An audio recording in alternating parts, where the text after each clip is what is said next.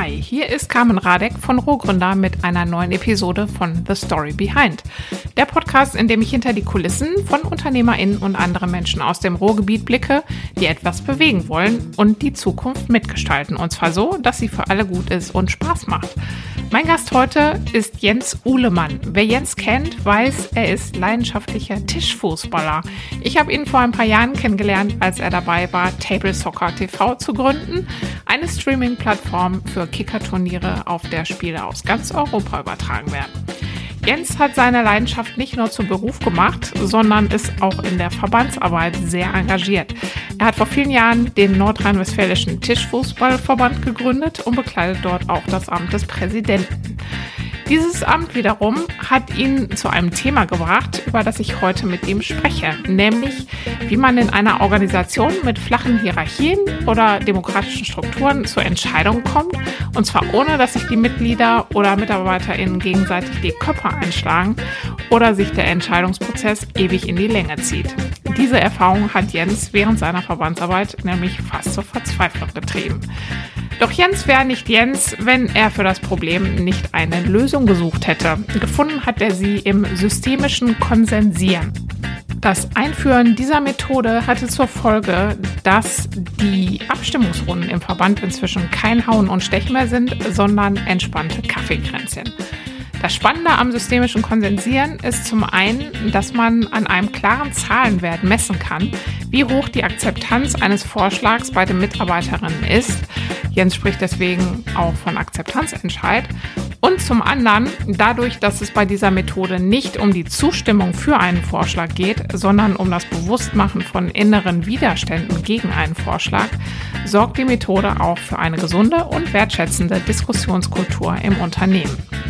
Jens schwört nicht nur seit vielen Jahren in seiner Verbandsarbeit auf den Akzeptanzentscheid, sondern unterstützt damit inzwischen auch Unternehmen, diese Methode einzuführen und umzusetzen.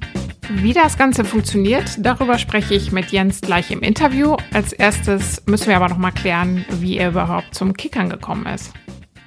Ich bin aus einer Ausbildung gekommen, aus der ich halt irgendwie ähm, gelernt habe, dass ich nicht unbedingt ja die nächsten Jahre einfach nur irgendwie Tag ein, Tag aus in so eine Werkstatt gehen will, habe mich dann dazu entschlossen, mein Abi nachzuholen. Und ähm, ja, während ich mein Abi nachgeholt habe, ähm, bin ich damals auf ähm, Tischfußball gestoßen. Also das war halt was, was ich ja wirklich ähm, in meinem Leben wirklich sehr, also was es halt nie gab und was ich auch nicht gut fand. Ich habe das halt wirklich auch ehrlich gesagt scheiße gefunden. Ähm, und, äh, und dann haben meine ganzen Klassenkameraden, die haben ähm, dann immer gekickert in der Pause und ich habe halt gesagt, nee, ich will hier mit den anderen auf dem Schulhof rumhängen, bisschen quatschen und so. Äh, Kickern ist auch nichts für mich und irgendwann kam ich dann halt dazu, dass ich ähm, ja irgendwie der Einzige war in der Freistunde und drei andere haben halt da gekickert. Und dann haben die halt zu mir gesagt, ja, jetzt komm, ey, was willst du da alleine rumsitzen? Jetzt spiel mit, ihr kannst ja wenigstens ein bisschen an den Stangen äh, dich festhalten, so ungefähr. Und dann habe ich halt gesagt, so, naja, gut, okay, was soll's. Hab das dann halt mal mitgemacht. Und dann, ähm, ja, dann hat mich der gegnerische Torwart komplett zerschossen. Also der hat immer von hinten die Tore geschossen und ich konnte dann nicht mal einen Ball kontrollieren. Und ja, und das war halt irgendwie so für mich, da hat mich dann halt irgendwie der, der, der Ehrgeiz gepackt. Also ich wollte das halt verstehen und ähm, habe dann halt irgendwie angefangen, das so ein bisschen zu trainieren und dann bin ich halt besser geworden. Da war das auch schnell vorbei, dass die anderen Tore geschossen haben und ich habe dann halt die Tore geschossen und dann war meine Leidenschaft für Tischfußball vorhanden.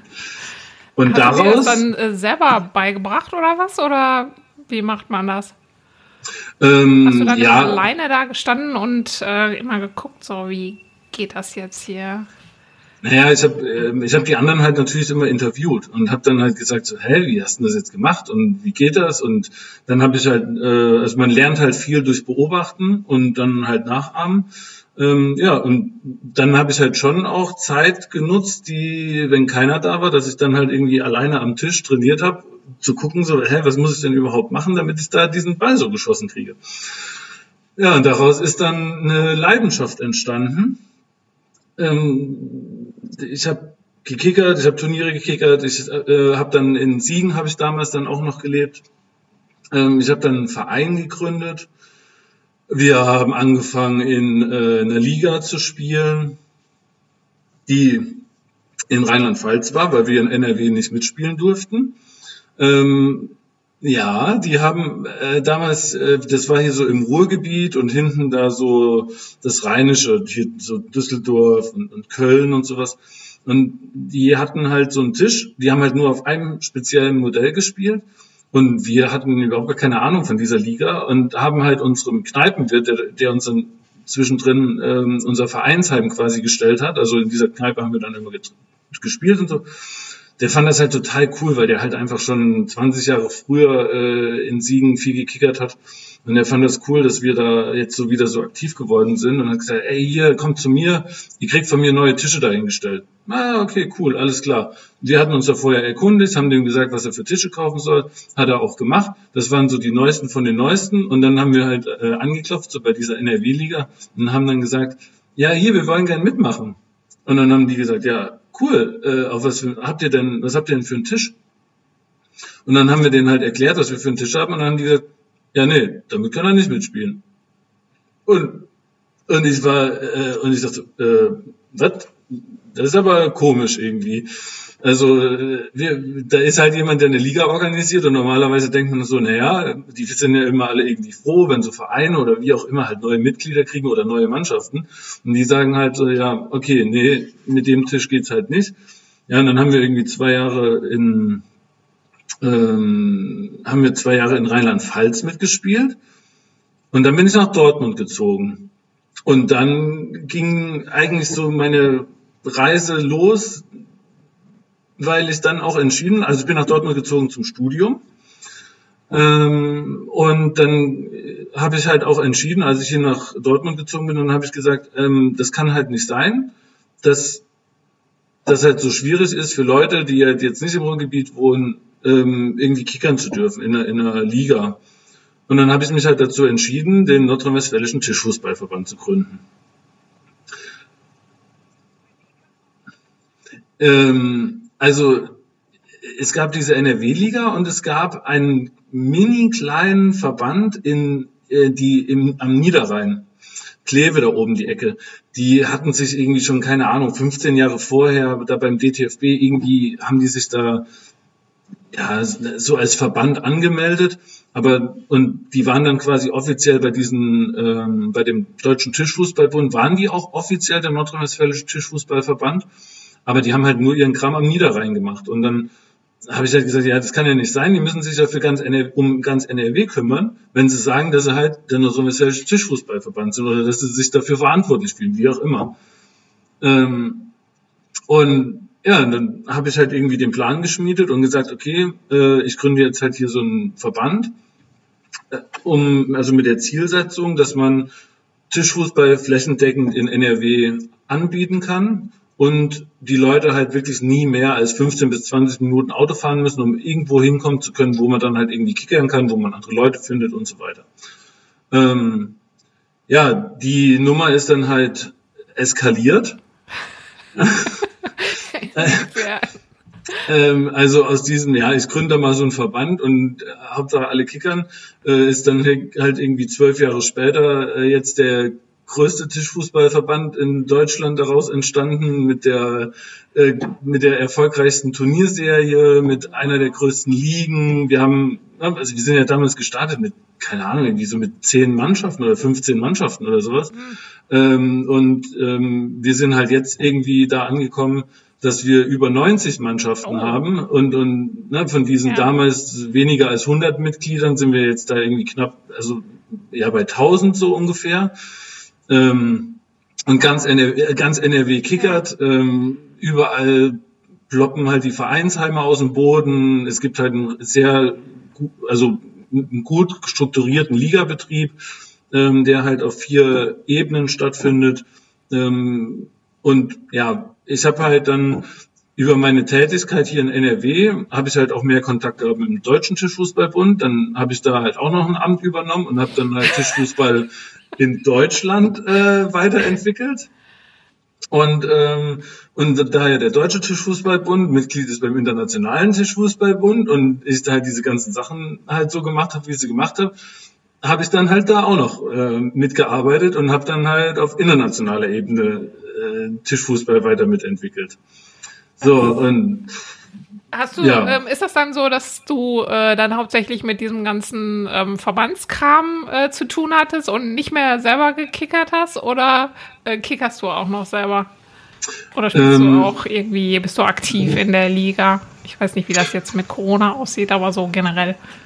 Also generell ist das so, dass halt gerade in der Anfangszeit ähm, habe ich natürlich überall mitgekickert. Also gerade als ich die Turnierserie neu aufgebaut habe, ähm, war es halt eh notwendig, Erfahrung zu sammeln, da zu sein, ähm, auch Turnierleitung zu machen. Es gab ja keine, es gab ja keine Vorlage dafür, also wo dir irgendeiner gesagt hat, ja, mach das so oder mach das so, mhm. äh, sondern es gab halt irgendwelche Strukturen, die hat irgendwann mal irgendjemand übernommen. Und ja, ich habe halt über, überall mitgekickert. Ich kicke auch jetzt noch, ähm, ähm, habe mittlerweile auch in Dortmund einen Verein gegründet. Ähm, und wir haben halt auch hier ein eigenes Vereinsheim und äh, machen halt da auch Veranstaltungen. Und ja. Meine, irgendwann, du hast ja jetzt nicht nur ähm, äh, Verbände und Vereine gegründet, du hast ja dann auch noch, äh, ich weiß nicht, ob neben deinem Studium oder danach auch noch ein Unternehmen dazu gegründet. Mhm. Genau, also mein, mein, mein, mein, meine Tischfußballleidenschaft, die hat halt äh, ein bisschen dafür gesorgt, dass mein Studium etwas gelitten hat. Ähm, das hat dann halt ein bisschen länger gedauert und ich bin eigentlich Diplom-Ingenieur für Fahrzeugtechnik, äh, habe tatsächlich das Studium auch abgeschlossen. Aber als ich dann fertig war mit dem Studium, habe ich mir gedacht, was machst du jetzt? Du gründest halt äh, eine Firma, die Tischfußballveranstaltungen im Livestream überträgt. Und ja, das war halt, äh, ja, das hat sich halt irgendwie dadurch ergeben. Also ich kannte die ganzen Strukturen und für mich war einfach ähm, die Zielsetzung, immer Tischfußball zu fördern, immer halt weiter voranzukommen, weil das einfach jeder kennt und jeder halt Spaß dran hat und so wie das halt bei jedem anderen Sport ist, also ohne Bewegtbild funktioniert da halt nichts. Und, ähm, und dann habe ich halt gesagt, ja, okay, ich mache jetzt Livestream. Ähm, und dann hat sich das halt, äh, ja, dann habe ich halt irgendwie so da gehangen, so, ja, was mache ich da jetzt irgendwie am schlausten? Ja gut, gehst jetzt halt äh, zum Finanzamt, machst dir so einen Gewerbeschein und dann geht die Reise halt los. Und dann guckst du halt mal, wer dir da Geld für bezahlt und wie du da halt ein bisschen Kohle reinkriegst. Weil mir, weil ich wusste ja für mich selber, also erstens mal finde ich es geil, dass es halt diese Videos gibt, weil ich da halt viel gelernt habe und, und auch immer verfolgt habe. Und auf der anderen Seite gab es halt auch einfach über meine ganze Erfahrung, die ich da gesammelt habe, gab's, wusste ich, dass es einfach ganz viele Leute gibt, die gesagt haben so, ah, oh, voll ärgerlich, jetzt kann ich zu dem Turnier kommen, jetzt kann ich halt die Spieler da nicht sehen und ne, so und also ich wusste halt einfach, dass, dass die, dass die Leute sich über den Livestream freuen würden. Ähm, ja und, und dann habe ich halt ja, dann fing quasi halt so meine Selbstständigkeit an.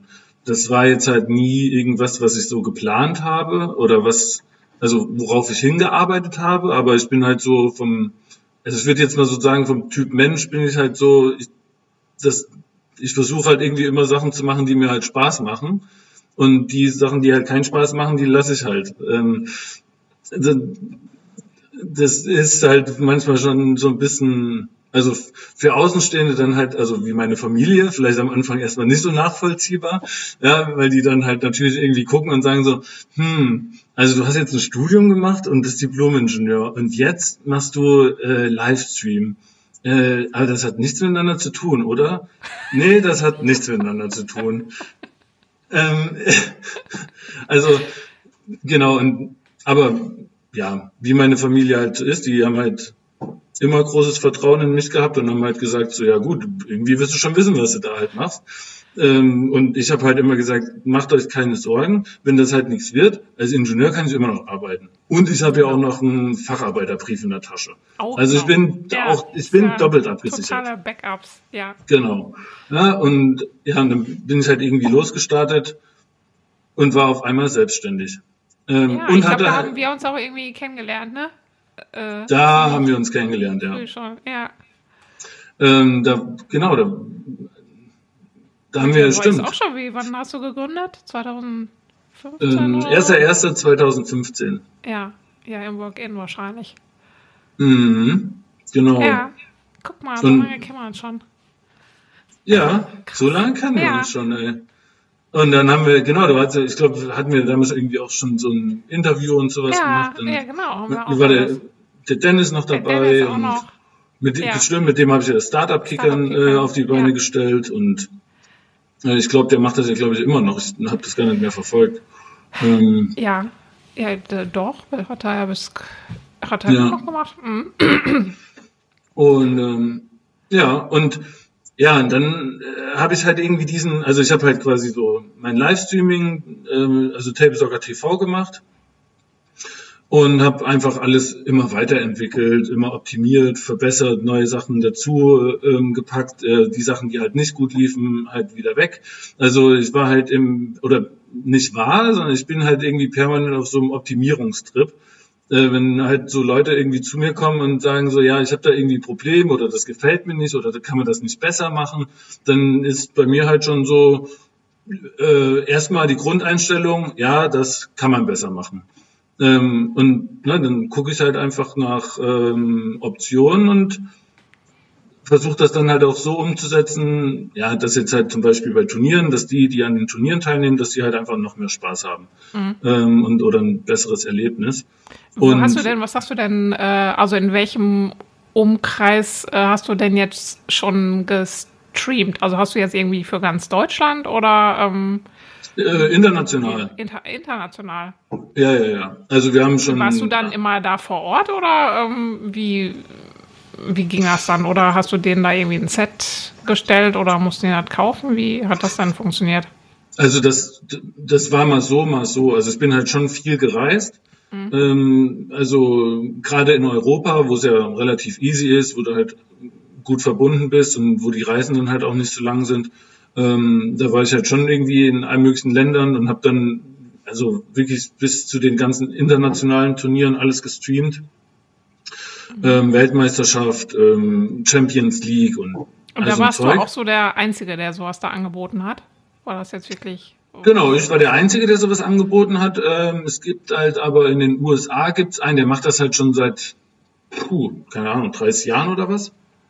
Ähm, aber, also den kannte ich auch und ich kannte auch so die Arbeit von ihm. Aber äh, ja, ich war bei ihm halt, das war halt so, ich fand das halt nicht gut. Und dachte halt so, okay, also, also cool, dass der das halt macht und ich habe mir auch alle Videos angeguckt. Aber irgendwie, ja, mir, mir hat das halt irgendwie, wie das präsentiert wurde und so, das hat mir halt nicht gefallen. Und dann dachte ich mir halt so, ja, das willst du jetzt halt rummeckern, ähm, mach's halt erstmal besser, so ungefähr. Und dann habe ich das dann halt auch, habe ich das dann gemacht und das kam halt auch gut an bei den Leuten, weil die halt gesagt haben, ja, ey, hier coole Qualität und ähm, gute Spiele und wir haben halt auch viel regelmäßiger Content rausgehauen. Wir haben äh, immer komplette Turniertage aufgenommen, also wir haben keine Ahnung, also wir haben halt innerhalb jetzt von den fünf Jahren haben wir keine Ahnung, irgendwie 25.000 Videos, also 25.000 Spiele halt aufgenommen. Ja, okay. Und, ähm, und jetzt basteln wir halt gerade irgendwie daran, dass wir das in so eine Datenbank reinkriegen, dass die Leute das halt irgendwann auch mal online abrufen können. Weil wir zwischendurch halt ähm, mit einer Firma zusammengearbeitet haben, mit der das dann halt nicht so schön geendet ist. Ähm, die hatten uns Hast du halt auch deine Erfahrungen gemacht? Genau. Also äh, das waren genau. Ich habe halt irgendwie nicht so ein glückliches Händchen mit ähm, ja mit so Kooperationen oder Partnerschaften. Ähm, aber das liegt halt auch, glaube ich, einfach immer ein bisschen mehr daran, dass äh, also ich kann gut mit Menschen zusammenarbeiten, die auch irgendwie ein bisschen Leidenschaft mitbringen und äh, weniger gut, wenn nur ich die Leidenschaft habe und der andere dann halt das Geld verdienen will. Ja, das ist verständlich. Ähm, genau, und, und ja, und dann war das halt irgendwie, hat das halt nicht so gut funktioniert. Und ich hatte halt quasi auch immer permanent, ähm, hatte ich ja auch immer den Verband halt auf der anderen Seite, an dem ich halt ähm, immer weiter dran rumgedoktert habe und und da hat sich dann halt aus dieser Verbandsarbeit hat sich halt dann auch dieses Thema mit diesem Akzeptanzentscheid ergeben. Genau. Also ich, ich habe halt wirklich die ersten ersten zwei drei Jahre habe ich ja ich bin halt wahnsinnig geworden bei unseren Mitgliederversammlungen. ja, erzähl mal ein bisschen, wie das war, dass du dich auch überhaupt mit dem Thema, also jetzt Entscheidungsfindung, ne? Mhm. Darum geht es ja, ähm, wie das kam oder was auch so euer oder dein größtes Problem mit, äh, mit diesen Sitzungen dann war. Ja, also das größte Problem mit den Sitzungen war halt, dass es halt einfach Krieg und Terror und Hass war. Ja, also weil einfach, du, du musst dir halt vorstellen, ich sitze halt da und habe halt irgendwie, keine Ahnung, 50, 60 Leute in so einem Raum mhm. und die wollen halt alle was sagen und die haben halt alle eine Meinung und ihre Meinung ist halt natürlich logischerweise immer die beste und und und es wird halt äh, gegeneinander gekämpft. Also es ging halt nie richtig darum, ey, was ist jetzt die beste Lösung für Tischfußball, was ist die beste Lösung für die Liga oder sowas, sondern irgendeiner hat halt eine Idee und sagt, ey, meine Idee ist die beste. Und mhm. dann sitzt man halt natürlich auch als Versammlungsleiter da vorne äh, und halt auch als Präsident und ja, muss halt alles irgendwie so respektieren, was da gesagt wird. Egal wie hirnverbrannt manche Sachen da halt auch waren, sitzt man dann da und sagt so, hm, danke für deinen Vorschlag. Ähm, ähm, und hat versucht irgendwie, die, also ich habe halt einfach irgendwie versucht, dann diese diese Vorschläge alle unter einen Hut zu bringen und auch diese Diskussion unter einen Hut zu bringen. Also dass die Leute sich halt nicht so oder dass die halt wertschätzender miteinander umgehen. Also das war auch mhm. halt eines der größten Probleme. Wie geht man mit mehreren Vorschlägen um? Wie geht man halt einfach in der Gruppe? Wie wie kommuniziert man dann halt wertschätzender, so dass die Leute sich halt nach so einer Versammlung äh, nicht als, als, als Gewinner und Verlierer fühlen, weil der eine hat mhm. seinen Vorschlag halt nicht gekriegt und der andere hat seinen Vorschlag gekriegt. Ja. Ähm, ja, und das habe ich dann halt irgendwie so zwei Jahre, zwei, drei Jahre gemacht. Und ich glaube, das dritte Jahr war das, wo ich halt wirklich, boah, da hatte ich, äh, da war ich bis, also da war bei mir Feierabend. Da habe ich gesagt, so, ey, hier, ich habe keinen Bock mehr auf die Scheiße, das ist jetzt. Gab es da irgendwie so einen so einen Auslöser dafür oder hat sich das einfach, äh, war das so, dass sich das so aufgestaut und angesammelt hatte? Ja, ich habe ja immer versucht, das zu verbessern. Ich habe ja immer gedacht, so, ah, also ich habe, äh, äh, was muss ich jetzt tun, damit diese Versammlung jetzt besser läuft als beim letzten Mal? Und, und dann habe ich, ja, ich habe mir, ich weiß nicht, habe mit Leuten gesprochen äh, aus anderen Vereinen, habe die gefragt, was die so machen und habe mich eigentlich mit dem Thema so Entscheidungsprozesse dann nie so auseinandergesetzt, dass ich mich irgendwie an den Rechner gesetzt habe und gesagt habe, okay, ich google jetzt mal Entscheidungsprozesse und wie ich sie besser machen kann. Mhm. Das hätte ich besser mal drei Jahre vorher gemacht, dann wäre es halt schon viel früher sehr entspannter geworden. Und nach dem dritten Jahr habe ich dann halt gesagt, also bin ich halt wirklich aus der Versammlung raus. Ähm, wir haben dann halt wieder so unsere Entscheidungen getroffen, wie es halt war. Es war, hat sich nichts geändert und ich dachte mir so, boah, irgendwie, du bist der falsche Mann für das ganze Ding hier. Du, du hast das halt nicht im Griff, du machst das halt nicht gut, irgendwie soll es jemand anders machen. Äh, das war so der erste Impuls, der erste Reflex, den ich da hatte. Und dann habe ich ähm, ja, also erstmal an dir selber gezweifelt. Ja, äh, ja, volles Programm. Ich sagte so, ich habe es halt verstanden einfach. Mhm. Und dann habe ich halt irgendwie gesagt, äh, dann habe ich aber kurz irgendwie mal ein bisschen Inhalt und habe gesagt, naja, okay, andere Leute haben ja auch doofe Meetings oder Versammlung und irgendwie, ne, irgendwie gibt's ja halt auch in der Politik immer Streit. Das ist ja quasi so das, was halt immer präsent ist, ja. wenn du Fernsehen, Radio, Zeitung, äh, irgendwie siehst du halt immer Politiker, die dann halt gegeneinander äh, kämpfen. Und daher kommt ja auch irgendwie so dieser Begriff, glaube ich, Wahlkampf. Ähm, ja. Das ist halt kein, also ich finde, halt, das ist halt einfach kein schöner Begriff, weil Kampf halt auch irgendwie bedeutet, dass es halt keine Kooperation ist. Ähm, genau. Obwohl die halt eigentlich am Ende alle dafür verantwortlich sind, dass es ich, äh, wenn sie halt keine Ahnung, jetzt halt äh, die hier Deutschland regieren, dann sind sie halt dafür verantwortlich, dass es halt in Deutschland allen gut geht und nicht der Partei, nur der Partei. Ähm, naja, auf jeden Fall habe ich mir gedacht, okay, irgendwie müssen, irgendwie muss es da was geben. Und habe mich auf den Weg gemacht in dieses World Wide Web und habe, habe dann den Schritt, den ich hätte zwei Jahre früher machen sollen, dann tatsächlich, äh, mit dem bin ich dann gegangen und habe mir Entscheidungsprozesse angeguckt und, und verschiedene, also Tools, ähm, Theorien dazu, wie man halt äh, für Konfliktmanagement und ich habe dann irgendwie so zwei, drei Sachen gefunden, die, wo ich gesagt habe, oh, das klingt jetzt schon sehr interessant. Damit könnte ich, damit könnte ich punkten bei der nächsten Versammlung. Und Äh, darunter war dann äh, ein Entscheidungsverfahren oder ein Entscheidungsprozess, wie auch immer, ähm, der sich systemisches Konsensieren genannt hat. Mhm. Und äh, ich dachte, pff, das klingt jetzt nicht sehr sexy. ähm, aber gut, liest du dir halt durch, weil ne, ich habe dann hab dann halt irgendwie erstmal so ein bisschen so Infomaterial gefunden und dann war es halt wirklich so, dass ich halt gesagt so boah pff, krass, ey, mir ist, wie sagt man, wie die Schuppen von den Augen gefallen oder mhm. sowas. Äh, ich dachte so, ey, genau das ist es, genauso muss man das machen. Und ich habe halt überhaupt gar nicht mehr verstanden. Ab diesem Zeitpunkt habe ich nicht mehr verstanden, warum man, warum nicht alle das halt so machen. Weil ähm, das halt erstens mal ziemlich einfach ist und auch ziemlich logisch. Ja, ähm, bevor ähm, wir drauf kommen, was waren denn noch so, hast du noch so andere Methoden, mit denen du dich da ähm, beschäftigt hattest, ähm, noch im Kopf, was da auch noch in der engeren Wahl war oder ja, ich, schon alle?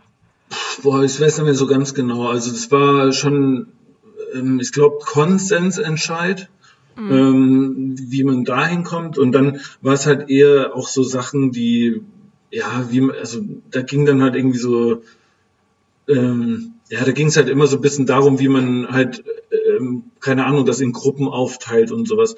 Aber mhm. der, der, der entscheidende Punkt war, ähm, das ist halt auf einmal, also dass ich halt beim das Konsensieren als einziges Verfahren, was ich gefunden habe, äh, ging es da halt um Widerstand.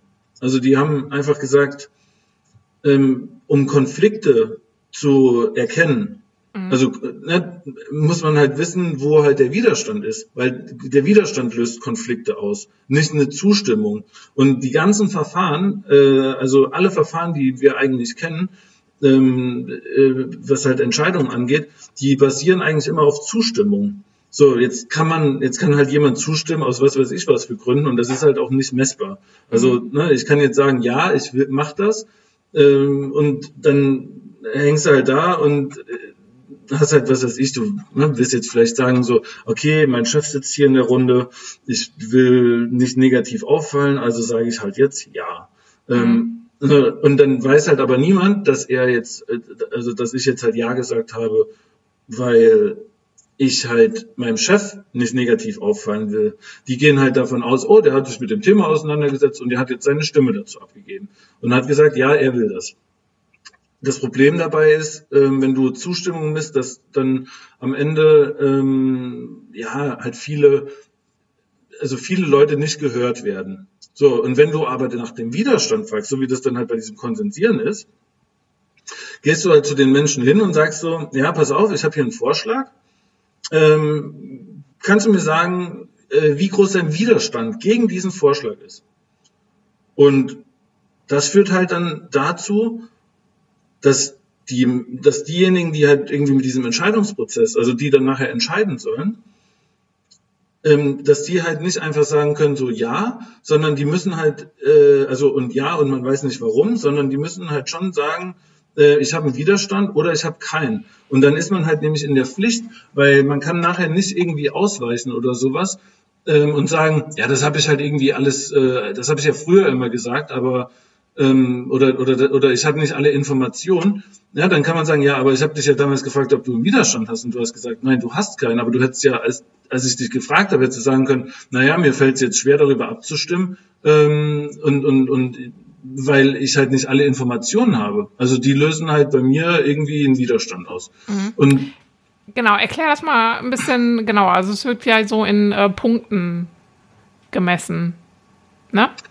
Genau, das wird in, äh, mit Widerstandspunkten gemessen. Genau, das du, heißt, hast, äh, du hast ja so ein schönes E-Book äh, raus ähm, oder äh, kreiert, mhm. ähm, wo du erklärst, äh, wie das funktioniert. Ich meine, man kann es ja eigentlich, also das macht ja dann besonders äh, Sinn, wenn jetzt wirklich viele äh, oder mehrere Menschen, äh, die gleichberechtigt sind in ihrer Entscheidungs macht, sag ich jetzt mal, ähm, jetzt für äh, äh, sich für was, für eine Möglichkeit von verschiedenen entscheiden müssen. Ne? Darum äh, geht es ja bei deinem Beispiel geht es irgendwie darum, in welches Restaurant man jetzt geht. Ähm, Erklär das doch vielleicht einfach mal daran, wie dieses äh, Prinzip jetzt tatsächlich funktioniert. Genau. Also normalerweise ist es ja so, also das, das Beispiel ist, dass halt vier Personen äh, gemeinsam essen gehen wollen und jeder macht halt einen Vorschlag. Der eine sagt Italiener, der nächste sagt Krise, der nächste sagt Spanier und der nächste sagt halt irgendwie Chinese. Ähm, jetzt ist halt das ähm, nach dem nach dem ja allseits bekannten Mehrheitsentscheid hat jetzt jede Person eine Stimme und diese eine Stimme kann man für einen Vorschlag vergeben. Wenn jetzt halt schon mal jeder für seinen Vorschlag die Stimme vergibt, haben wir kein Ergebnis. Genau, dann sitzen halt erstmal alle da und sagen, ja, okay, okay, jetzt sind wir so schlau wie vorher, jeder hat halt einen Favoriten, aber wir haben halt keine Entscheidung getroffen. Ähm, und dann geht ja meistens schon mal die Diskussion los, weil die Leute anfangen, für ihre Vorschläge zu kämpfen oder vielleicht halt auch irgendwie dann aus Harmoniegründen irgendwo ähm, ihren Vorschlag zurückziehen, wie auch immer. Und jetzt gibt's dann halt irgendwie die Situation, dass dann vielleicht einer sagt, ah, weißt du was, ich habe zwar den Chinesen vorgeschlagen, aber komm, ist okay, Italiener ist für mich auch in Ordnung.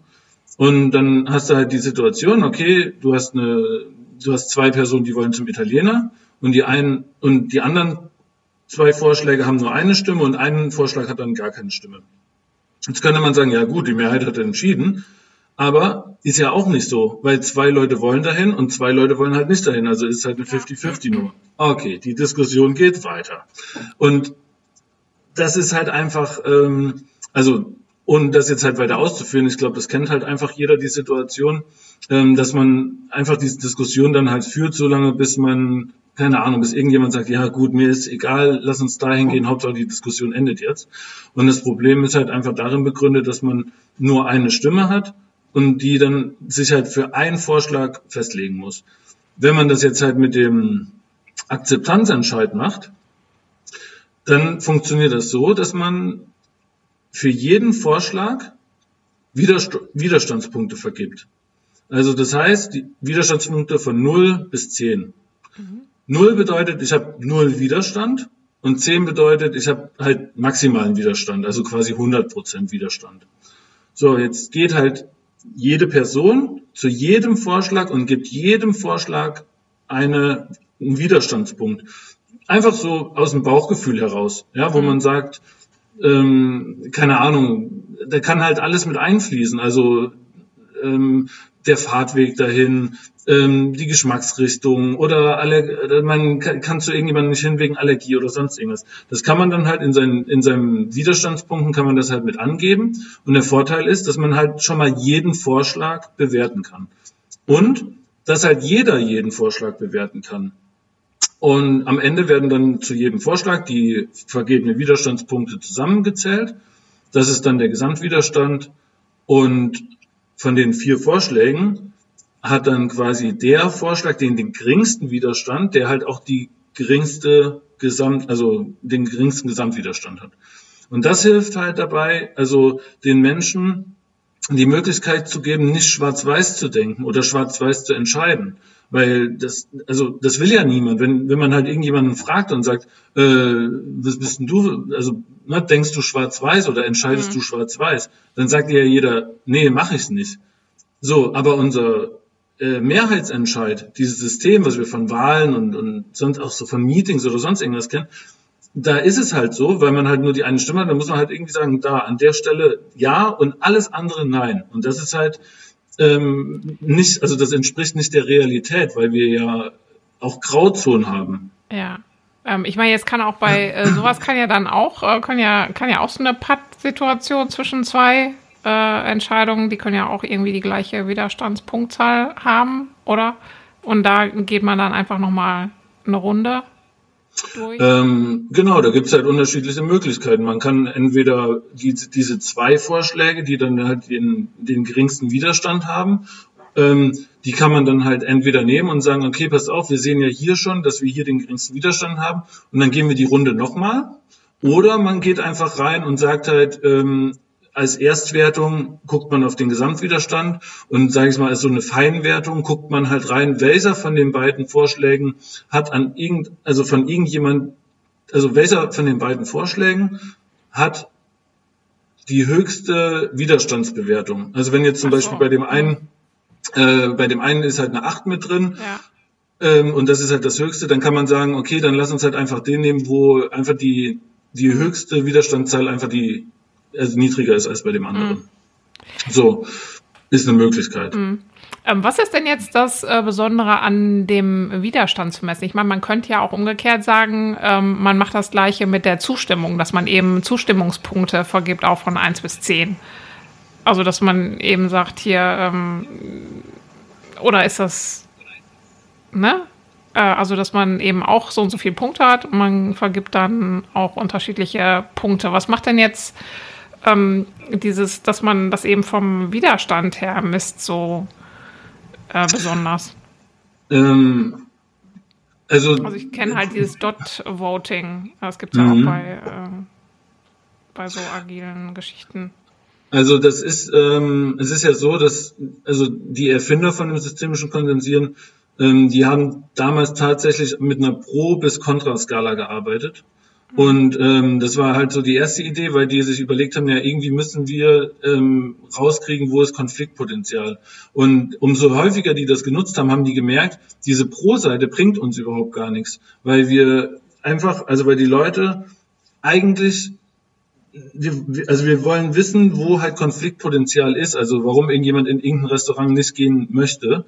Ähm, mhm. Und deshalb nutzt man halt quasi die, die, die Widerstände. Und auf der anderen Seite ist es halt eigentlich auch menschlich, weil wenn ich dich jetzt halt vor verschiedene Optionen setze, dann dann denkst du halt auch irgendwie, also selbst wenn du jetzt halt bewerten müsstest in Zustimmung, ähm, du willst es ja irgendwie willst du es ähm, differenzieren. Und dann ist halt irgendwas ist halt schlechter als das andere. Oder irgendwie würdest du sagen irgendwas ist besser. Also äh, ich glaube, ne, du kennst das bestimmt halt auch gut, keine Ahnung, irgendwas in sozialen Medien oder vielleicht auch aus Meetings. Ähm, es wird ein Vorschlag gemacht und die Leute ballern halt los, was soll der Unsinn, das bringt doch nichts, das taugt doch nichts und ne, das ist ja halt irgendwie das. Und es ist ja jetzt nicht so, also genau, das ist halt eigentlich so das, was passiert. Also eigentlich äh, machen die Menschen das eh. Die bewerten halt eh schon mit, mit einem Widerstand. Aber ähm, es wird halt, glaube ich, einfach ungern mit dem Wort Widerstand ähm, gearbeitet. weil, ja, weil das halt irgendwie für viele negativ behaftet ist. Ähm, aber das liegt, glaube ich, auch einfach daran, dass die, ähm, ja, dass die, dass der Umgang mit dem Widerstand halt falsch ist. Und beim systemischen Konsensieren ist halt, also wird halt klar, dass man über die Widerstandsmessung herausbekommt, wie hoch die Akzeptanz in der Gruppe für ein Restaurant ist. Mhm. Und, und es ist halt immer besser, also es hilft ja bei, einem, bei einer Entscheidung, hilft ja immer die Entscheidung zu nehmen, die die höchste Akzeptanz auch in einer Gruppe hat, anstatt nur die Mehrheit in einer Gruppe. Also einfach nur die Mehrheit in der Gruppe zu haben, führt halt einfach zu der Problematik, wenn du jetzt, also das klassische Beispiel, äh, 51 Prozent entscheiden über 49 Prozent. Dann kann man sich halt hinstellen und kann sagen so, naja, die Mehrheit hat halt dafür gestimmt. Mhm. Das ist auf dem Papier, ist das so. Aber man muss ja dann halt auch damit leben, dass 49 Prozent dagegen sind. Und die 49 Prozent haben sicherlich auch einen guten Grund dafür. Nur wie willst du halt den Grund rauskriegen? Und mhm. das ist halt die Möglichkeit, ähm, ähm, die du halt hast mit dem systemischen Konsensieren und mit, also mit dem Akzeptanzentscheid. Ähm, ähm, dieses Konfliktpotenzial, was bei den 49 Prozent liegt, das halt wirklich herauszufiltern, das sogar zu messen und dann halt auch aktiv auf die Menschen zugehen zu können, die einen hohen Widerstand haben, um zu sagen, ähm, okay, du hast jetzt so einen hohen Widerstand. Wie müsste denn der Vorschlag aussehen, damit du weniger Widerstand hast. Und da fängt halt dann schon an die Kommunikation, also die mhm. wertschätzende Kommunikation, weil man halt diese Menschen auf einmal in den Prozess reinholt oder auch, ja, es gibt ja auch ganz oft irgendwie Leute, die, die sind halt irgendwie pauschal, sind die gegen alles. Mhm. Ähm, so, und ich hatte die in meinen Sitzungen, in meinen Versammlungen hatte ich die ja auch. Die sind halt irgendwie da gewesen, aber die waren immer gegen alles. Die haben immer einfach nur, die waren da zum Pöbeln. Mhm. Ähm, keine Ahnung, haben halt ein Problem mit der Obrigkeit oder was weiß ich. Ich weiß es halt nicht. Mit so. dir der Obrigkeit. Ja, also ist wirklich Wahnsinn, was da, was da halt passiert teilweise. Aber nachdem ich dann halt dieses, äh, diesen Akzeptanzentscheid gefunden habe, ja, ja, erzähl doch mal, wie das war. Ähm, weißt du noch so die erste Sitzung, wo ihr das dann, wo du das äh, eingeführt hast? Oder gab es da auch schon gleich so einen Entscheid, ob das jetzt mal genutzt wird oder nicht? Oder wie war das, als du das eingeführt hast und wie wurde das dann akzeptiert? Ähm, genau, eingeführt wurde das sehr autoritär. ja, man ist ja nicht umsonst Präsident, ne? Ja, genau. Also ähm, ich war halt, ich war wirklich tausendprozentig davon überzeugt, dass wir damit gute Ergebnisse erzielen werden. Und ähm, ich habe halt eigentlich alle so ins Wasser, ins kalte Wasser geschubst, äh, bin so mit voller Überzeugung mit diesem, äh, mit diesem Entscheidungsverfahren im Gepäck da irgendwie zu dieser Versammlung hin und habe den Leuten halt gesagt, pass auf, ihr lieben Leute, wir konsensieren jetzt. Und alle haben halt natürlich geguckt, hä, wie, was ist los? Und dann habe ich denen halt aber auch erklärt, warum. Also das dass, es, dass wir halt einfach in der Vergangenheit äh, sehr unzufrieden auch waren und, und wir haben halt viel Zeit in Diskussionen verschwendet. Ja, und dann haben wir, ähm, haben, haben die Leute das dann halt natürlich gemacht. Also sie mussten es dann halt natürlich auch machen, äh, weil ich hatte nichts anderes vorbereitet. ähm, und ich hatte mir halt wirklich vorher, keine Ahnung, zwei, drei Bücher dazu durchgelesen, also wirklich weg verschlungen. Ja. Und dann ja, dachte ich halt, ich wäre gut vorbereitet. Das war ich nicht. Ähm, aber es war trotzdem so gut vorbereitet, dass die Leute gemerkt haben, ey, da passiert halt wirklich was Gutes. Das hat sich dann wirklich darin gezeigt, dass die Leute auf einmal angefangen haben, Vorschläge hinzuzufügen. Also die, da waren auf einmal die Leute waren dazu bereit, ihre Vorschläge, die sie gemacht haben, ähm, zu modifizieren, weil sie halt von anderen Leuten gehört haben, aber bei deinem Widerstand, äh, Quatsch, bei deinem Vorschlag habe ich den Widerstand, weil das und das darin vorkommt. Und das möchte ich nicht aus den und den Gründen. Und dann haben, haben das die anderen verstanden, die den Vorschlag gemacht haben, und gesagt haben, ey, stimmt, jetzt wo du es sagst, äh, ich würde gerne meinen Vorschlag ändern und ähm, das rausnehmen. Ja. Und auf einmal haben die halt angefangen, in dieser Gruppe, einfach von ganz alleine, ohne dass ich eigentlich irgendwie groß was machen musste, haben die angefangen, ihre eigenen Vorschläge zu optimieren, ja. weil die gemerkt haben, hm, wir, wir, wir messen jetzt den Widerstand. Also wer halt irgendwie mit seinem Vorschlag irgendwo ähm, punkten wollte, der musste sich halt darum kümmern, dass andere Leute weniger Widerstand dagegen haben. Ja. Und deshalb ist halt natürlich, ist es halt notwendig, zu fragen, was ist dein Widerstand, deshalb ist halt notwendig, sich an, also das halt anzupassen. Und am Ende des Tages war es halt tatsächlich so, dass wir wirklich ähm, eigentlich meistens dann mit einem Vorschlag da rausgegangen sind, der dann halt so 80, 85 Prozent Akzeptanz hatte.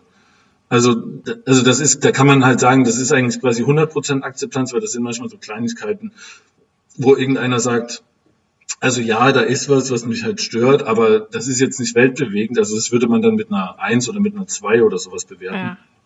Und also ist man dann, äh, war so, dass, äh, wenn du jetzt mal ähm, das Gefühl, mit dem man dann so aus so einer Sitzung rausgeht, ähm, beschreibst, so ein Vorher, Nachher? War das dann der Vorschlag, der dann akzeptiert wurde? War das dann, fühlte sich das harmonischer an, als das sonst immer war? Oder wie war das so? Total. Also es war wirklich, also es war wirklich wie ausgewechselt ähm, die Leute haben halt gemerkt, ey, das haben wir jetzt alle zusammen entschieden. Mhm. Und, und es hat halt eine hohe Akzeptanz. Das heißt, da gibt's auch nicht, ähm, also da gibt's halt auch nicht viel dran zu ändern. Oder da kommt, da ist dann halt auch anders als in der Vergangenheit, ähm, kommt da auch nicht nächstes Jahr jemand an und sagt, so, jetzt will, jetzt dieses Jahr mache ich wieder den Vorschlag, weil ich den anderen, ich, ich will das Gegenteil vorschlagen. Mhm. Das ist halt nicht mehr passiert. Das haben wir halt in den ersten Jahren gehabt. Da ging es immer so um Startzeiten. Wann soll halt der Ligaspieltag beginnen? In dem einen Jahr haben wir entschieden, der beginnt um zwölf. Am nächsten, Im nächsten Jahr kam halt wieder jemand an und hat gesagt, so dieses Jahr, ich schlage wieder elf Uhr vor. Und dann ging die Diskussion wieder von vorne los. Weil er halt der Meinung war, dass es halt viele Leute gibt, die auch um elf starten wollen. So, und am Ende des äh, Tages ist das halt dann mit dem Akzeptanzentscheid, war es dann halt so, dass ja, ich glaube, der 12 Uhr Termin, der wurde dann halt wirklich mit, auch irgendwie mit über 80 Prozent Akzeptanz entschieden. Mhm.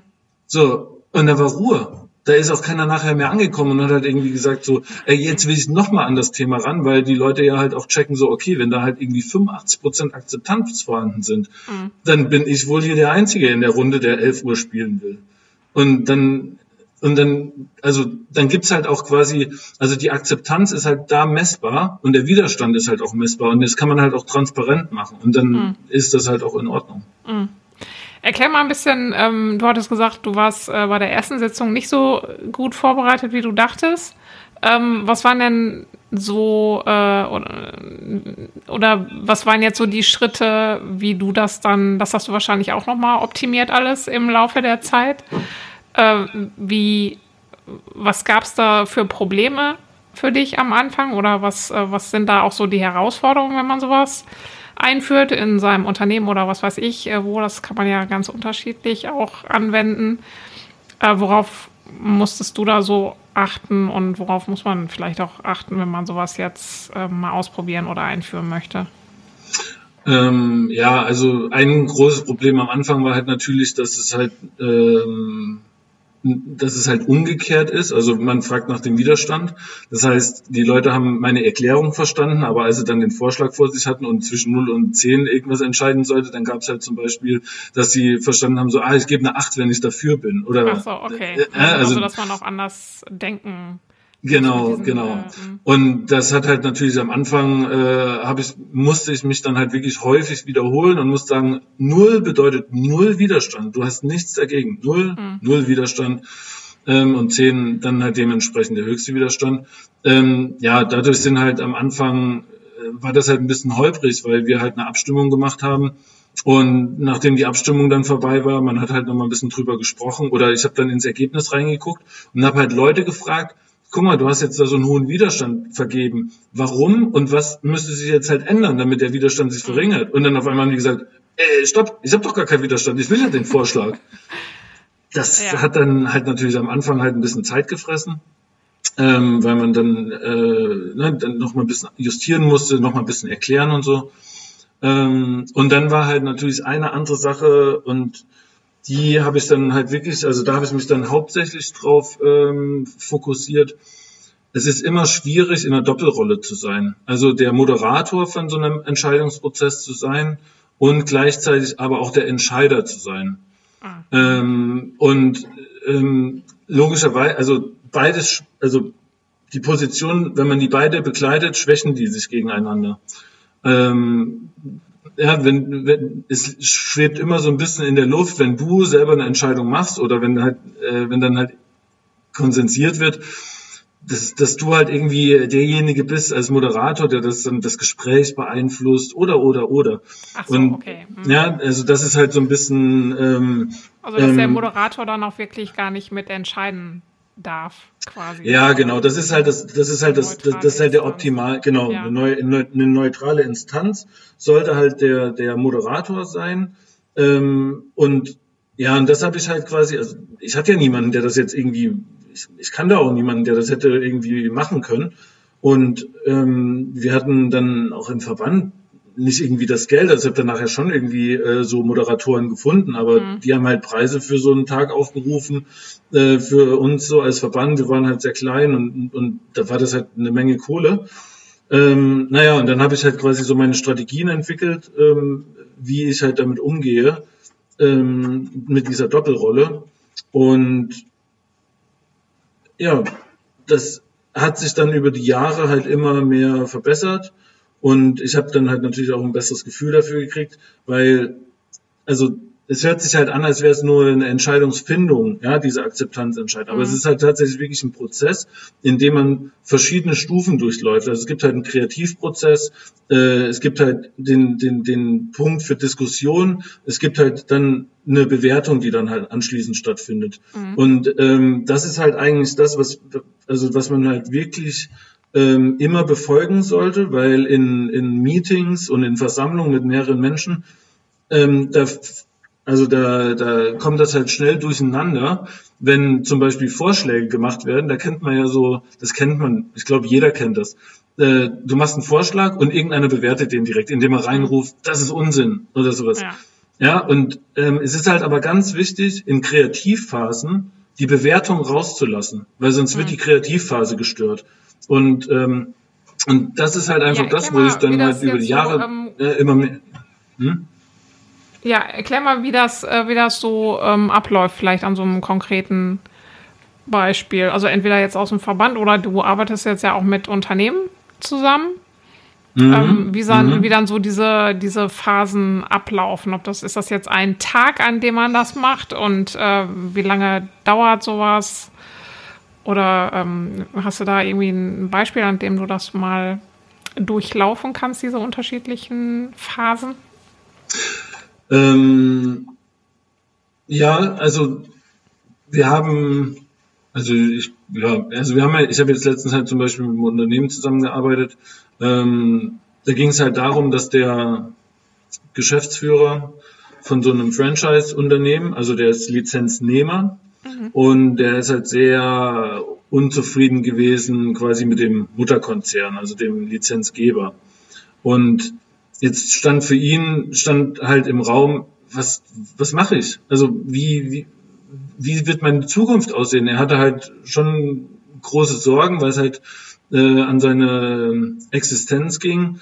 Ähm, er musste sich überlegen oder hatte sich erstmal überlegt, ja, ähm, gehe ich jetzt zu einem anderen Lizenzgeber ähm, oder wenn ich halt nicht zu einem anderen gehe, was muss ich halt dann machen, damit dass die, die Zusammenarbeit mit dem Lizenzgeber halt einfach sich verbessert. Mhm. Und als allererstes ist es ganz wichtig, so eine übergeordnete Fragestellung zu finden, also eine offene Frage, auf die man dann halt äh, Lösungsvorschläge entwickeln kann. Also ja, als allererstes wird, eine, wird diese Frage entwickelt.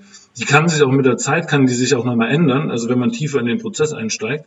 Aber die muss halt erstmal da sein. Und dann sagt man, okay, jetzt bitte Vorschläge. Was, was gibt's alles an Vorschlägen? Das ist dann die Kreativphase. Mhm. Es gibt, es ist alles erlaubt. Also, und wir waren halt auch dann, also mit dem Unternehmen oder mit dem Unternehmer dann zusammen, ähm, der hat dann halt aufgeschrieben, dass er dann halt da alles sieht. Also am Anfang war ja nur, ich kündige, äh, also ich suche mir einen anderen Lizenzgeber oder ich suche mir keinen anderen Lizenzgeber. Mhm.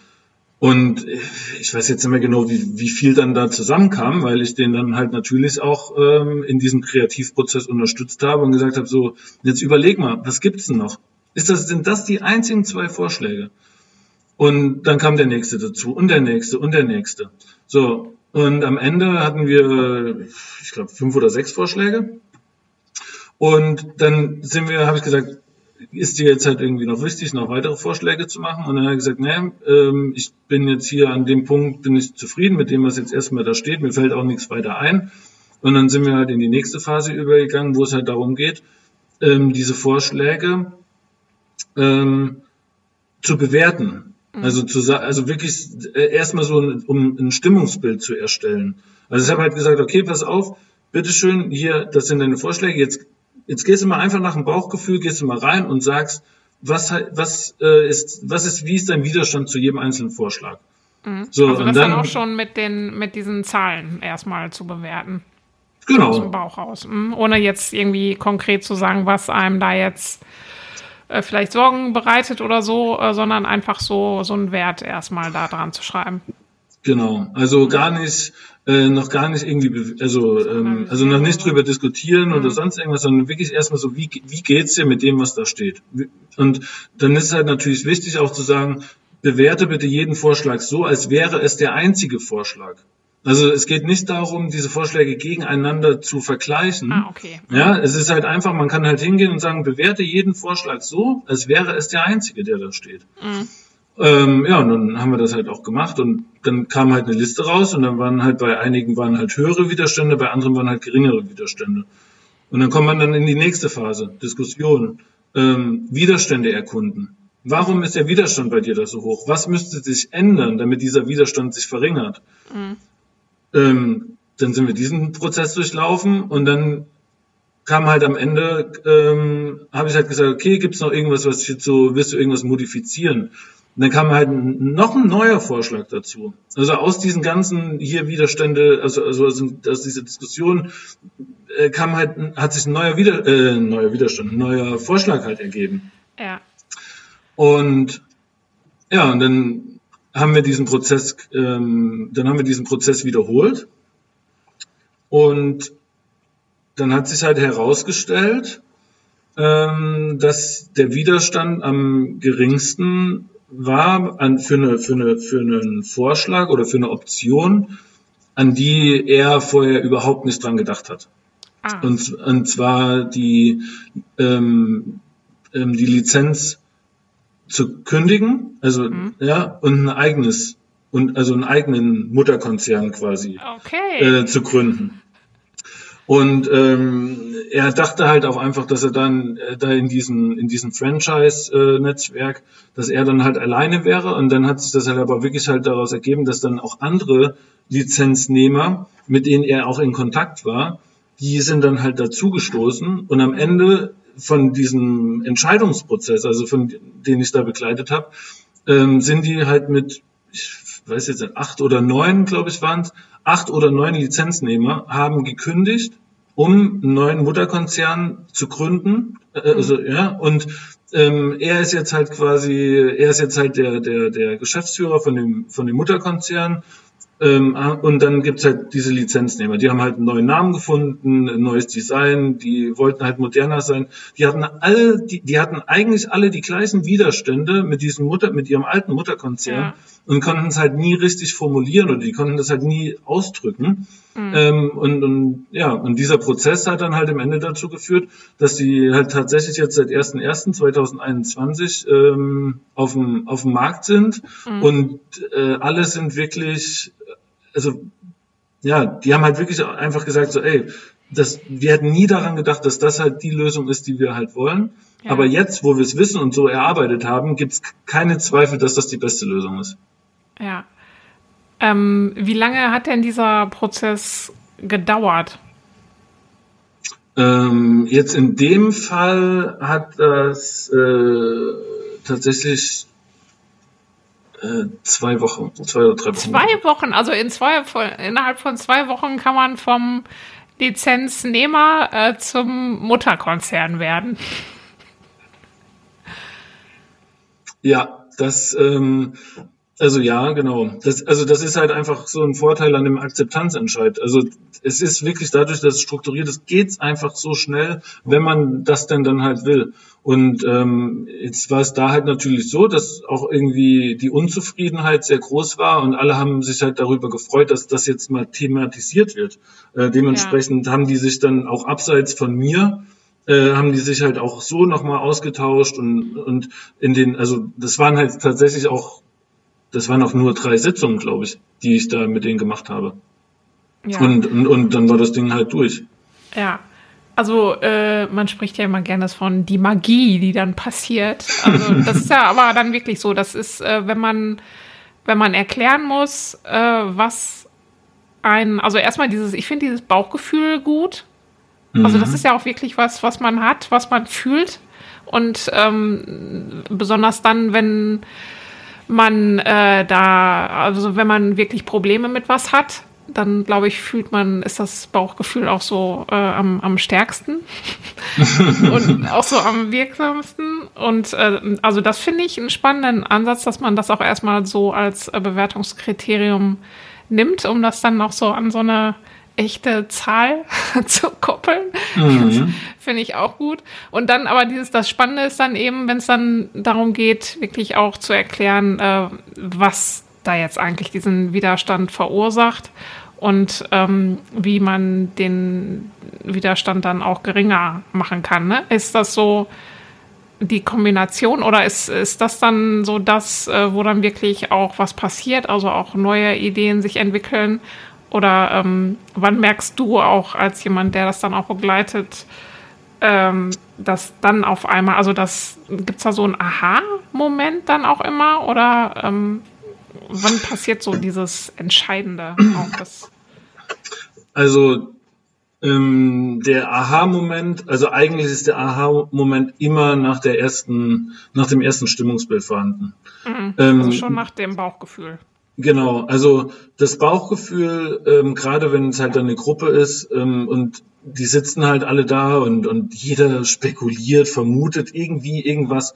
Sobald das Stimmungsbild da ist, gibt's halt etwas, also äh, fundiertes, woran man sich halt orientieren kann. Also man kann auf einmal eine total strukturierte Diskussion beginnen und auf einmal merken die Leute halt so, ah, jetzt stellt er mir die Frage, also ne, dann kommt die Frage, wieso ist der Widerstand so hoch? Mhm. Und, und das ist ja halt auch der Unterschied zwischen einem, also zwischen einem Widerstand und einem Einwand. Mhm. Also Widerstand ist so das Bauchgefühl, aber ein Einwand, das ist halt quasi, äh, das formuliert was den Widerstand auslöst. Mhm. Ja, also was ist halt quasi so das Symptom, ähm, was halt dann diesen Widerstand auslöst. Und dadurch, dass halt in dem Verfahren jeder gehört wird, jeder kann sich halt äußern und kann sagen, warum, wieso, weshalb. Und alle haben aber auch das gleiche Ziel. Also die merken halt auch ganz schnell, okay, wir sitzen hier in einer Gruppe zusammen und wir haben alle das gleiche Ziel. Wir wollen alle eine gute Lösung für unsere berufliche Zukunft. Und auf einmal fangen die halt an zu kooperieren und mhm. arbeiten halt zusammen. Und da ist dann halt, also so, genau, um die Frage wirklich so zu beantworten, also die Magie findet eigentlich immer nach dem ersten Stimmungsbild statt, wenn halt auf einmal die Leute reingucken, so, oh, so sieht das hier bei uns aus. Oh, da bin ich jetzt aber froh, das habe ich auch schon vermutet, dass es so sein wird, dass der Vorschlag ganz oben steht oder ja, oder oder oder wenn die halt auf einmal sehen, äh, ich habe da total falsch gelegen. Ich, also wir, wir haben alle das Gefühl gehabt, das ist eigentlich Vorschlag B, den, den alle wollen. Und äh, das kam halt auch schon vor, dass halt auf einmal der Vorschlag, wo alle irgendwie vorher schon so ein bisschen gesagt haben, so, ja, das wird's jetzt so ungefähr. Äh, das war auf einmal der Vorschlag, wo der geringste, äh, äh, wo der größte Widerstand vorhanden war. Mhm. Und dann, äh, dann wird das halt aufgeklärt.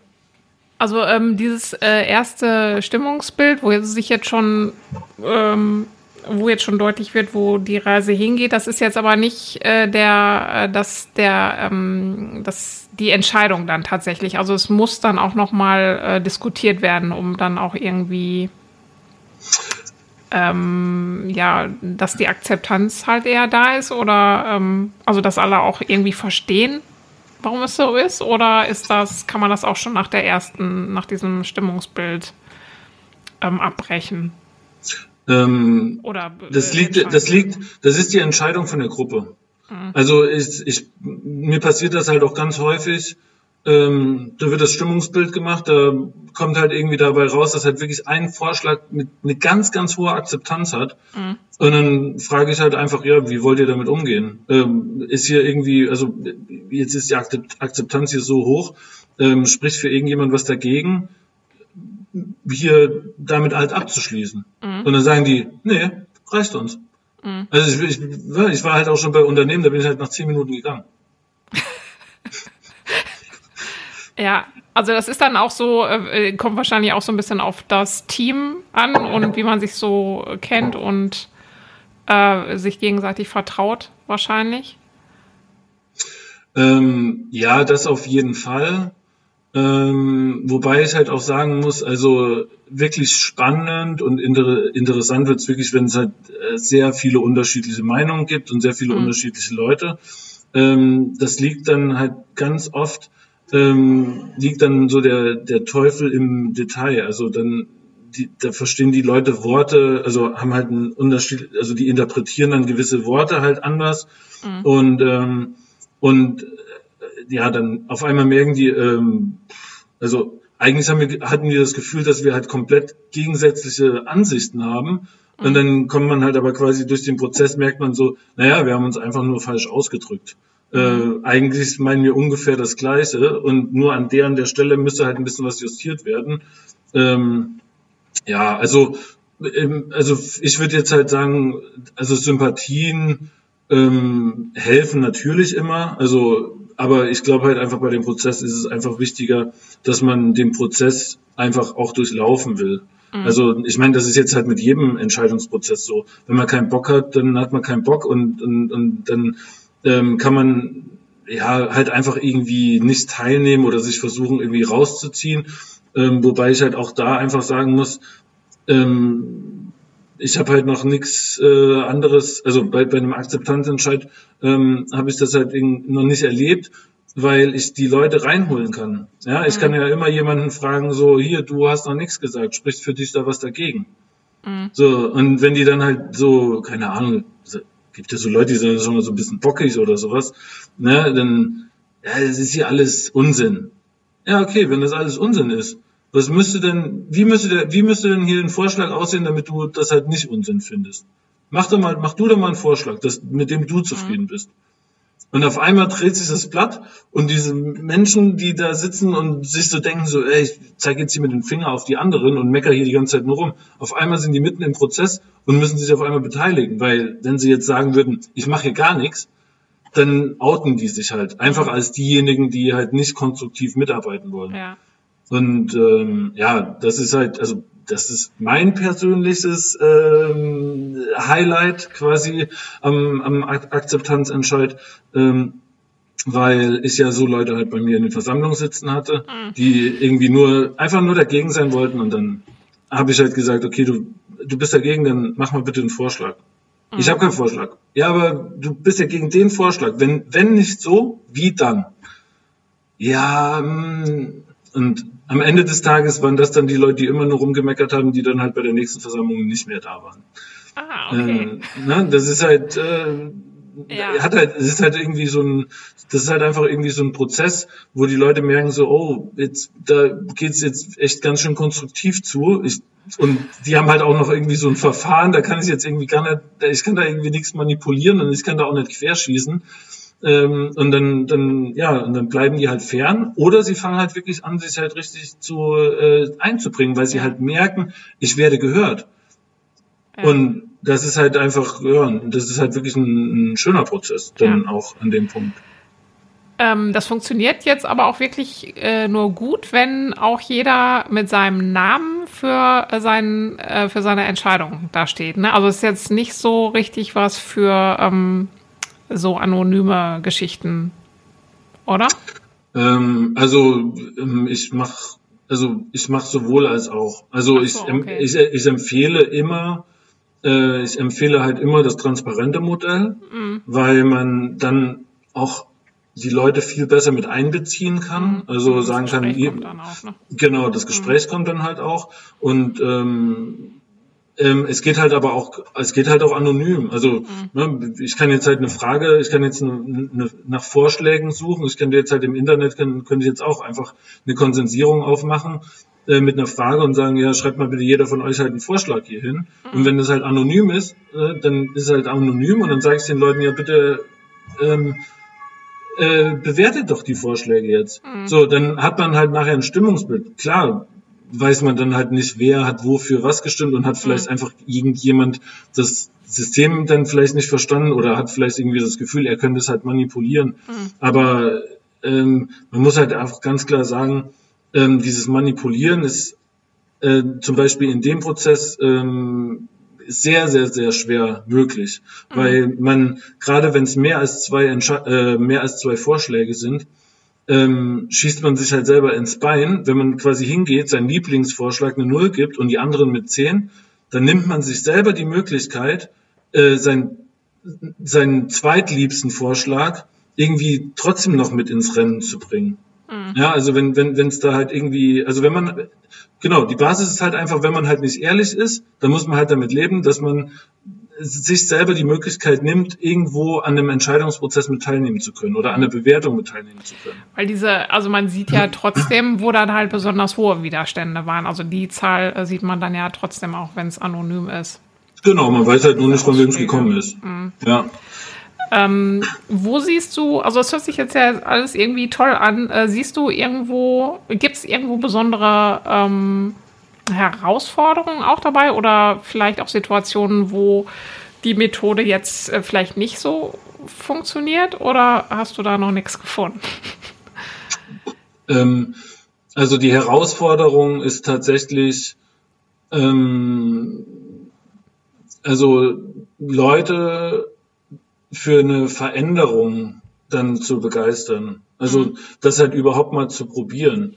Ähm, für also mich dann selber, im Nachgang, wenn jetzt irgendwie eine Entscheidung getroffen wurde, äh, die dann auch umzusetzen oder eher das System jetzt einzuführen? Genau, das System einzuführen. Okay. Hm. Also ich habe jetzt zum Beispiel wirklich noch nie äh, eine negative Erfahrung damit gemacht, wenn es genutzt wurde.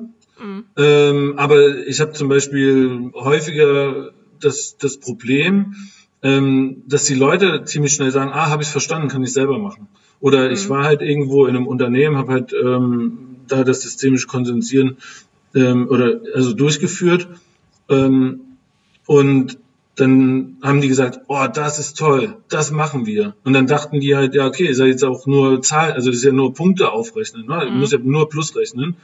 Ähm, und dann merke ich halt aber schon sehr häufig, dass die, wenn die das das nächste Mal dann alleine machen wollen, äh, dann kennen die diesen Prozessablauf nicht mehr. Also die können sich mhm. daran erinnern, dass man halt quasi diese Punkte addiert und wie man quasi so eine, wie man dann wirklich die Entscheidung, äh, die Vorschläge bewertet. Aber so dieser Prozess mhm. dahin, äh, wie diese Vorschläge zu sammeln und wie man halt diskutiert, an welcher Stelle, das vergessen die meisten dann einfach und ähm, dann verliert der Prozess schon auch an Effektivität oder mhm. ja und und das ist halt tatsächlich was, ähm, ja, wo ich halt sage, äh, da müssen halt da müssen halt Lösungen her, wie man wie man halt ähm, das sicherstellen kann, dass die Leute in der Lage sind, das dann halt auch selber zu machen. Mhm. Und ähm, also das ist dann, also die Gefahr ist eigentlich so, dass das System erstmal so einfach äh, rüberkommt und man denkt so, ja, ein paar Punkte vergeben, dann können wir alleine.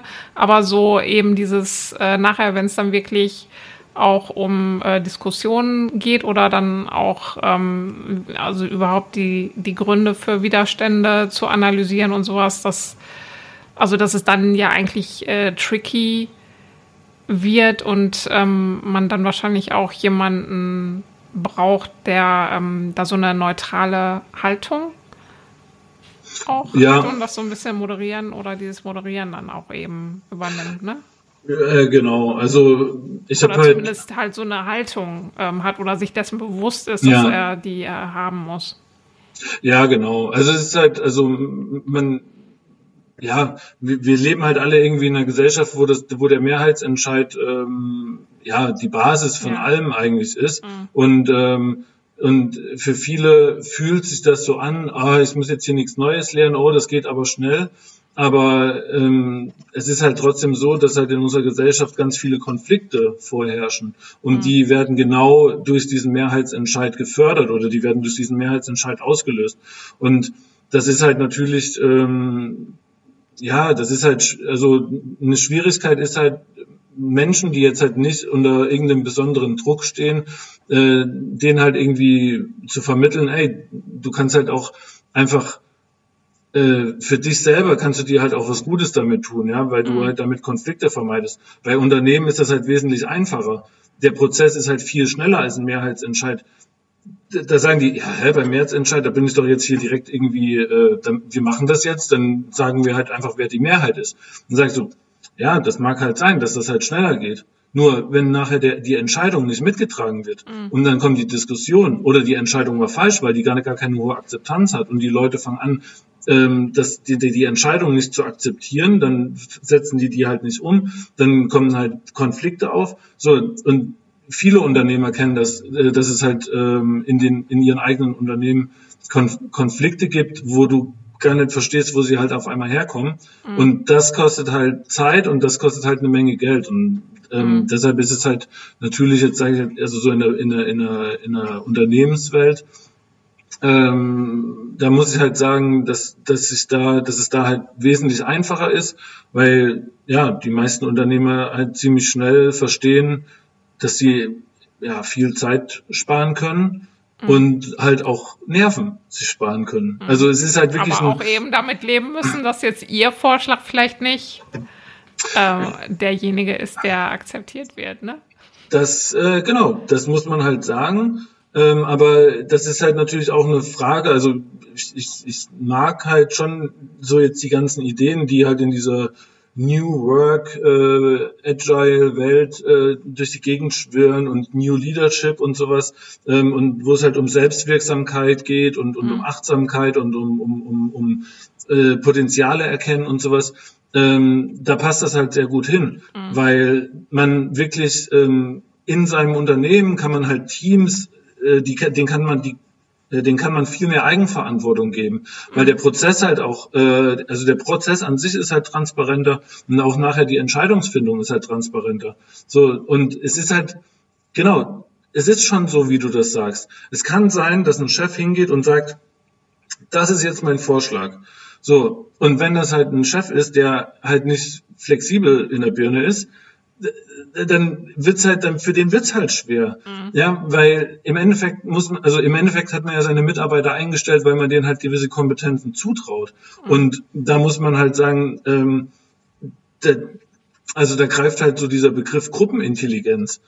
Also das ist halt einfach diese, also ne, da gibt es diesen Spruch, das ist halt einfach die Weisheit der vielen. Mhm. Ähm, jeder, wenn jeder was einbringen kann und dann hat man nachher so einen Prozess da drin, ähm, dann kommt man halt äh, oft halt zu einem anderen Ergebnis, als man es vielleicht vorher möchte oder denkt. Und ähm, ich glaube halt einfach, dass jeder Chef gut beraten ist, wenn er halt seinen Mitarbeitern zuhört und wenn er halt irgendwie guckt, wo ist halt, äh, wo ist die Akzeptanz am höchsten oder andersrum wenigstens zu sagen, da ist ein hoher Widerstand, ich frage halt mal nach, warum. Mhm. Und das ist dann halt so ein bisschen Informationsaustausch. Manchmal haben nämlich Mitarbeiter auch einfach einen hohen Widerstand, weil sie irgendwelche Informationen gar nicht haben. Mhm.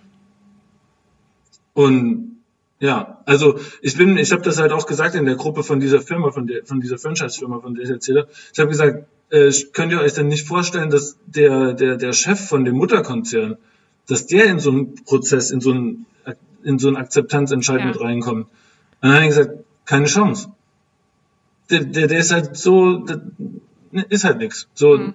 ja, und dann haben die halt einfach für sich selber entschieden, ja, aber wir wollen das halt, wir wollen halt eine Veränderung und wir wollen, äh, wir haben halt nicht so viele Versuche. Also, ne, wenn du halt so eine Nummer da durchziehst mit, äh, wir gründen halt einen neuen Mutterkonzern, das ist ja nicht so, komm, wir gucken mal. Und wenn es nichts ist, dann machen wir halt irgendwie was anderes, sondern da hängt ja halt wirklich sehr viel Risiko mit dran. Ja. Ähm, und ja, also gerade wenn man halt viel Risiko hat, sollte man die Widerstände besonders gut kennen. Ja. So, wie kann man, äh, wie kann man dich denn buchen jetzt? Wo findet man dich und äh, wie kannst du helfen? Ähm, tatsächlich ähm, bin ich gerade an meiner Webseite äh, mit meiner Webseite beschäftigt. Das heißt, sie ist noch nicht online, wird halt aber unter jensuhlemann.de ähm, demnächst äh, online sein. Und ja, ähm, ansonsten würde ich jetzt halt sagen, über dich, also du kannst meine Kontaktdaten gern weitergeben. Ähm, ähm, beziehungsweise ich bin ja auch hier in Dortmund in der Work-In-Community oder sitze in Dortmund im Hafen am, im Work-In. Ähm, und ich habe jetzt ein neues Projekt bei Facebook, das heißt Akzeptanzhelden. Und okay. da, genau, da wird's halt, ähm, da wird's halt demnächst auch eine, ähm, eine Facebook-Gruppe geben und die Seite, mit der werde ich mich halt auch weiter beschäftigen. Aber das ist jetzt wirklich gerade so bei null, weil ja, ich fange, also ich mache das jetzt schon seit acht, neun Jahren. Aber ich. Ähm, so lange schon. Also machst du das auch schon im, im Verband dann auch? Ist das schon? Ja, ja, im Verband mache ich das halt schon seit, seit, seit acht, neun Jahren. Und, okay, äh, und, ja. und auch so diese Unternehmensberatung. Äh, die, die, das ist ja halt, also das, hat sich ja irgendwie so durch Mundpropaganda ergeben. Also ja. ne, so mit ein paar Kumpels irgendwie beim Bierchen zusammengesessen und so. Der eine hat halt irgendwie in seiner Firma da so ein paar Probleme. Und dann habe ich so mal locker rausgehauen, so, ja, dann konzentrier das doch einfach. So, und, ja, hä, was soll ich da machen? dann habe ich gesagt, ey, pass auf, ne, ich kann hier so, kann dir mal so ein Verfahren zeigen. Ich komme mal bei dir vorbei, mach mal halt schnell, wirst es sehen, das funktioniert super. Und dann habe ich das mal da gemacht, mal da gemacht, immer halt irgendwie mit so ein paar Bekannten. Und am Ende war es dann irgendwie so, dass sich irgendwann Leute bei mir gemeldet haben, die ich überhaupt gar nicht kannte, die gesagt haben, so, ja, äh, mir hat, also du wurdest mir da empfohlen, äh, kannst du da vielleicht mal halt irgendwie gucken. Und ja, und dann habe ich irgendwann gesagt, ich so, äh, äh, ja, kann ich, ähm, aber also das kostet dann aber was. Ja. ja, ja, klar, kein Problem, natürlich, alles gut, wir bezahlen dich. Äh, okay. Und also ist das ähm, so dann an dich rangetragen worden, dass, äh, worden, dass du, ähm, dass das jetzt auch quasi so dein noch ein zusätzliches Business wird zu dem, was du sowieso schon Ja, hast. genau. Das ist, also es ist halt wirklich so, für mich, ich, ich habe halt, äh, ja, ich habe das halt auch nicht eingeplant, aber also ich brenne halt wirklich ja. ich brenne halt wirklich dafür. Das ist, also das ist halt so ein geiles Verfahren für mich. Ich, ich lebe das halt jeden Tag. Äh, mittlerweile ist, also ich mache mental konsensieren für mich. Also ich brauche jetzt keine, keine Zettel oder sonst irgendwas, ja. aber wenn ich halt in solche Situationen reinkomme, wo halt äh, Vorschläge gesammelt sind, dann gehen bei mir im Kopf gehen schon so die Listen auf, ja. Vorschläge, äh, Widerstände, Vorteile, Nachteile und dann komme ich halt auch irgendwie ziemlich schnell zum Ergebnis und ja. das macht halt einfach, äh, das macht halt einfach Bock äh, ja. für alles und jeden also für alles und jede Entscheidung ist auch egal, das kann man auch für sich alleine nutzen. Ja. Es gibt genug Sachen, es gibt genug Entscheidungen, die man zum Beispiel auch alleine treffen muss, äh, um irgendwie, ja, keine Ahnung, man muss entscheiden, in welche Wohnung will man ziehen oder sowas. Ähm, da braucht man, ne, das ist halt eine Entscheidung, die muss man selber treffen, aber das kann man halt auch unter, also mit bestimmten Verfahren, also ja. mit dem Verfahren halt selber machen. Also ist das auch äh, irgendwie so ein, so ein Mindset eigentlich oder so eine Haltung? Ähm, definitiv. Äh, definitiv. Also man sollte, ähm, also man muss es nicht vorher haben, aber ähm, für mich ist es halt so, dass der, der Prozess an sich, wenn man den halt durchläuft, wenn man den nutzt, dann ändert sich das Mindset halt automatisch, ja. weil man halt merkt, Negative sind halt was gut, äh, Negative sind was Gutes, ähm, Widerstände sind halt mhm. was Gutes, das, ähm, weil die Widerstände einfach, die Widerstände zeigen halt an, ey, da ist Potenzial für eine bessere Lösung und mhm dann geht's halt, dann geht's halt schon ab, dann fängt's halt schon an in der Birne zu rattern so. Na, wie kann man es halt besser machen? Und dann sind wir wieder bei dem Thema Optimieren. Das war Jens Uhlemann bei The Story Behind. Wenn euch mein Podcast gefällt, freue ich mich über eine 5-Sterne-Bewertung bei Apple Podcast. Wenn ihr Feedback oder Themenwünsche habt, schreibt mir gern an radek.rohrgründer.de. Radek mit CK. In der nächsten Episode spreche ich mit Larissa und Marie von Prinzträger über Kommunikation im Raum, Do's und Don'ts beim New Work Büro Design und wie sie mit und für Unternehmen zukunftsfähige Raumkonzepte entwickeln. Ich freue mich, wenn ihr wieder dabei seid. Bis dahin.